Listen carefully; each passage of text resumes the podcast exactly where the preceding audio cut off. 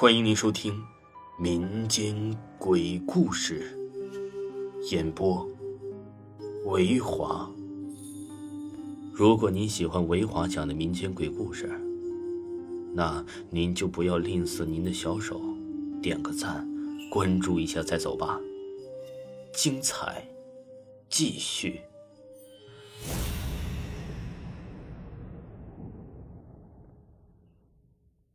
相影。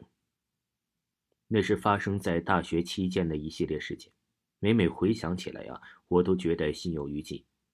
大一新生的入校为校园增添了活力。当袁清出现在校园的时候，几乎吸引了所有人的目光。她太漂亮了，不是简单的漂亮，漂亮中蕴含着倾国倾城的气质，国色天香的妩媚，连女生们都被她的漂亮震慑住了。大家都说新的校花产生了。没想到啊，这校花和我同住一个宿舍，而且是邻铺，出乎我的意料。袁清并没有多数漂亮女生那种傲娇和娇气的毛病，相反，对我们呢是特别友善亲近。于是我们很快的就成了好朋友。这初到异乡啊，晚上特别难熬，我翻来覆去睡不着。到了后半夜呀，这睡意才浓浓袭来，我渐渐的处于朦胧状态。突然，我觉得有人在我的眼前晃动。我睁开了眼睛，发现有个影子站在了窗前，背朝着我。这长长着发，淡色的长裙呐！谁？我大叫了一声。那影子听到后啊，回过头来。月亮下，我看到他的面容惨白，然后呼的一下不见了。鬼！我大叫起来，彻底醒了。同宿舍的人听到我这两声啊，都被惊醒了。灯亮了。有人嚷嚷：“怎么了？怎么了？”鬼，有鬼啊！刚才就站在这个位置。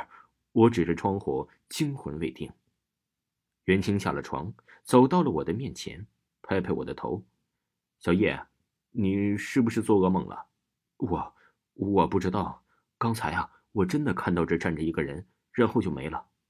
袁清笑了笑：“是你太累了，别怕，睡吧，有我在呢。”大家都对我表示不满。小叶，这深更半夜的，想把人吓死呀？袁清让我躺下，替我盖好被子，安慰我快睡了。就在他回过头的一瞬间，我发现他眼角有着一些没有擦干的泪痕。第二天呢，我将前一晚发生的事儿告诉一个老乡姐姐。老乡姐姐呀，比我大三岁，是毕业生。她听了有点变色呀，问小叶呀：“你看清楚了吗？”“看清楚了，绝对不是个梦啊。”老乡姐姐想了半天，告诉一个发生在我宿舍三年的一件事。那是在三年前，就在我住的宿舍里，一个叫做呀小梅的女生，因为男友阿宇移情别恋而跳楼自杀，就是从我们宿舍的窗口跳下去的。更可怕的是啊，这几天后，小文的男友阿宇也坠楼身亡，是从男宿舍的楼顶跳下去的。小文呢和男友的父母在学校啊是哭得死去活来，当时啊这件事儿是震动了整个学校，我听了不禁汗毛都竖起来了。我问：“你知道那个小梅长什么样吗？”老乡姐姐说：“小文呢长得相当漂亮，总有长发，素色长裙。”我听了更觉得恐怖，我就问老乡姐姐：“世上有鬼吗？”姐姐说：“我也说不好，反正啊我没见过。”当晚。我没敢回宿舍，住在了老乡姐姐那里。第二天早上，我让老乡姐姐陪我回宿舍拿课本。宿舍静悄悄的，一个人也没有。我看见了初升的太阳照进了窗户，将整个房间照得明亮。我的心跳从每分钟一百二十次转为正常。当天晚上，我重新回到了宿舍住，一夜平安。我想，可能啊，那真是我的幻觉吧。至于三年前发生的事儿，应该只是个巧合吧。美丽的袁清在校园就像个女神，我敢说，这百分之九十九的男生不管有没有女朋友都暗恋她。每个周末的舞会，袁清啊就是舞会的公主，因为她从来不摆架子，所以男生们一般都可以邀请到她。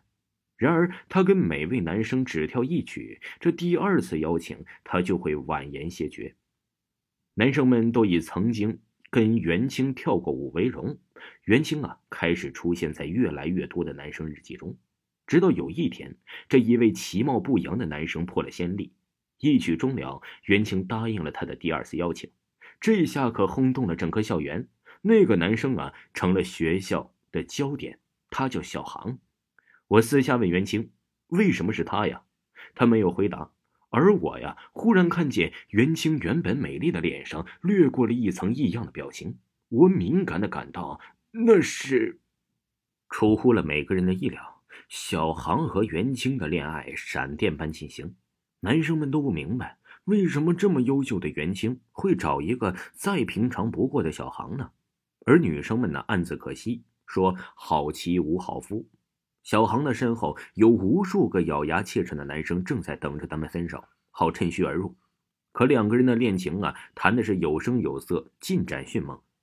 突然有一天，男生宿舍爆出了一个炸弹般的消息：有人看见那三年前死去的小文了。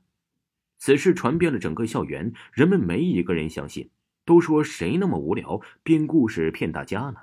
可目击证人是个平时啊连说话都会脸红的男生，他每天从白天到晚上见人都发誓自己说的完全属实，身边的人呢听着都烦了，就说出了一个南翔林嫂被送到了精神病院。我隐约的听到情况是这样的。那个男生啊，平时爱听音乐，床头的书桌上放了一个电脑键盘大小的录音机。那天是周末，全宿舍的男生啊都回家或者是出去玩了，只有他一个人。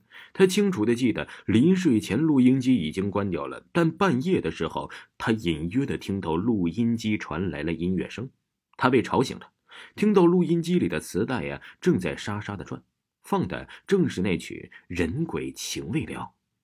他纳闷的坐起身，然后他清楚的看见月光下一个长发的裙子的女子在窗前站着。那女子看见他，凄然一笑，转身不见了。他想起那女子正是三年前跳楼自杀的小文，因为小文是那个男生同学的姐姐。而更令我恐惧的是，那个男生的宿舍正是小航的。我觉得我非要找那个男生谈一谈不可。听众朋友，襄阳还有下一集，请您继续收听。